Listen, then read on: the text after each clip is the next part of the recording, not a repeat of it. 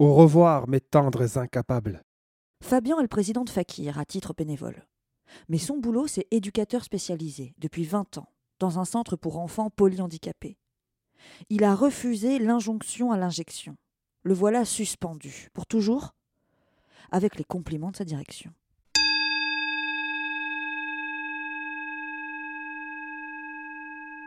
Salut Sean, bien dormi? Il est passé 8 heures et il se réveille à peine.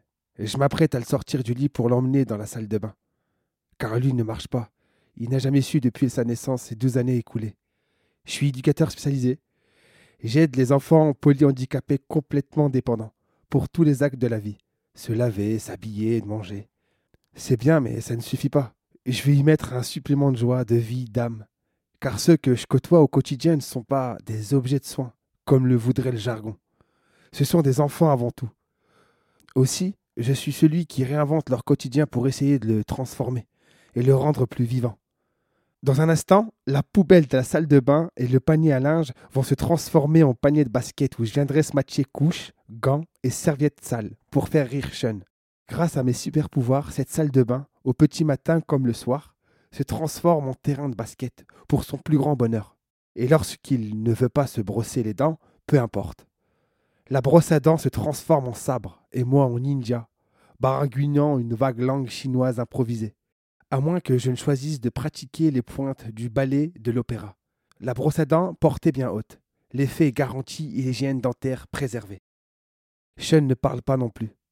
Pourtant, je lui promets régulièrement des montagnes de yaourt au chocolat, en dessert, pour qu'il garde le silence à propos de mes pseudo-somnolences. Quand l'adjointe de direction se pointe dans la salle à manger. Sean, est-ce que Fabien a bien dormi? Les rires fusent de nouveau. Notre petite mise en scène est bien rodée. La plupart des copains et des copines de Judson ne possèdent pas de langage non plus. Nathanaël sort du lot. Elle possède un bagage de quelques mots, un langage parfois fleuri du. Putain du. Ta gueule En veux-tu En voilà. Mais les mots se font plus doux quand, poussant son fauteuil roulant pour venir vers moi dans la salle à manger, elle m'adresse un. Chante Je m'exécute bien volontiers sur le vieux djembé fatigué ou par percussion corporelle avec mon torse en guise de caisse de résonance.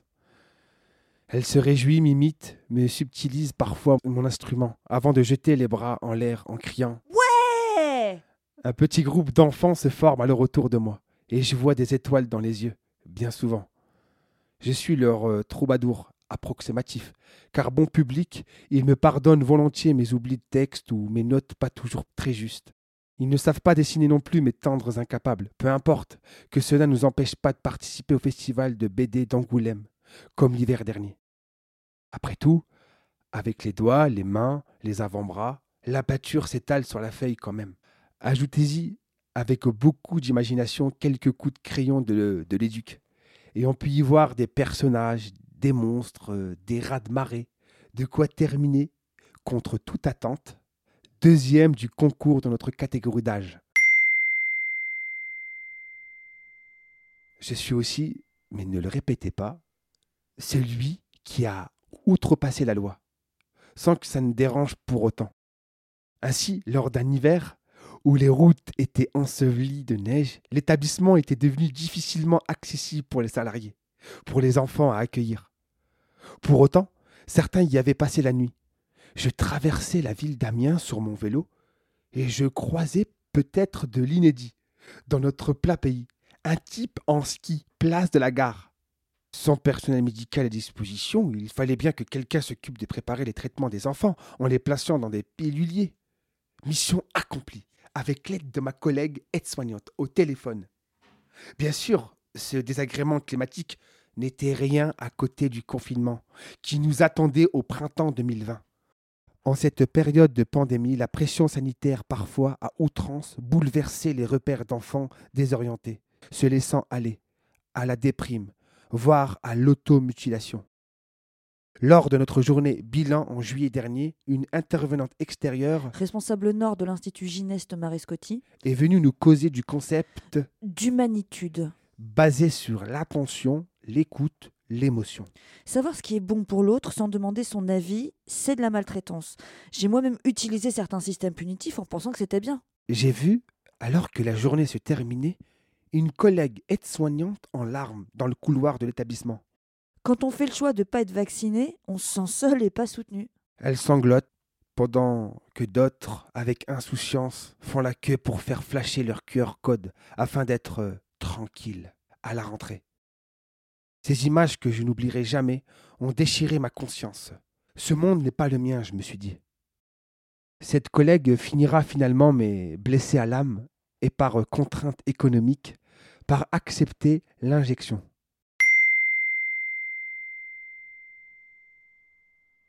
Je me suis à mon tour fait convoquer par la direction. Pas de reproches, non, mais curieusement une série de louanges inattendues. C'est une rencontre que nous aurions préféré ne pas avoir à faire. On n'imagine pas le groupe sans vous. Quand on pense euh, à vous, on pense à Léa, on pense à Sean. Vous, incarnez la, stabilité et la sérénité. Vous, êtes un repère pour nous. Je n'ai pas du tout, mais, pas du tout envie de, de me séparer de vous. M'a dit la directrice.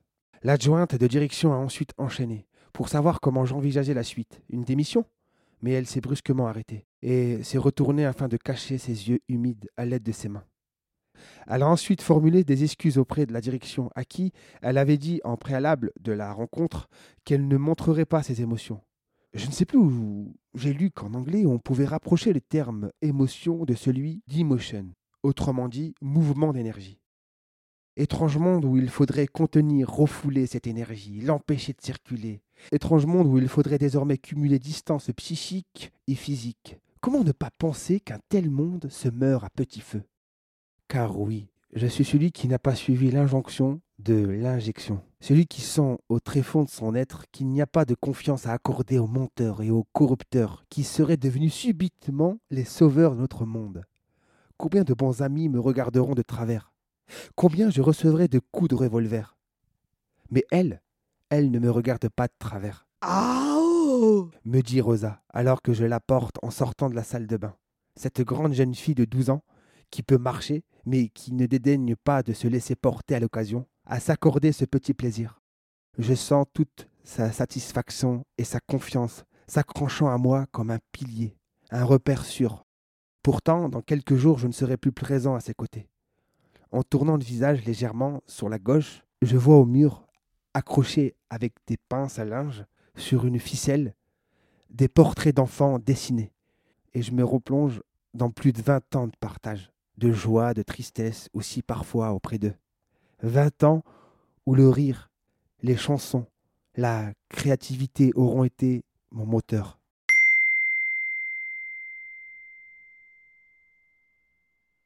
Le dernier jour est arrivé. Une collègue n'a pas souhaité me dire au revoir.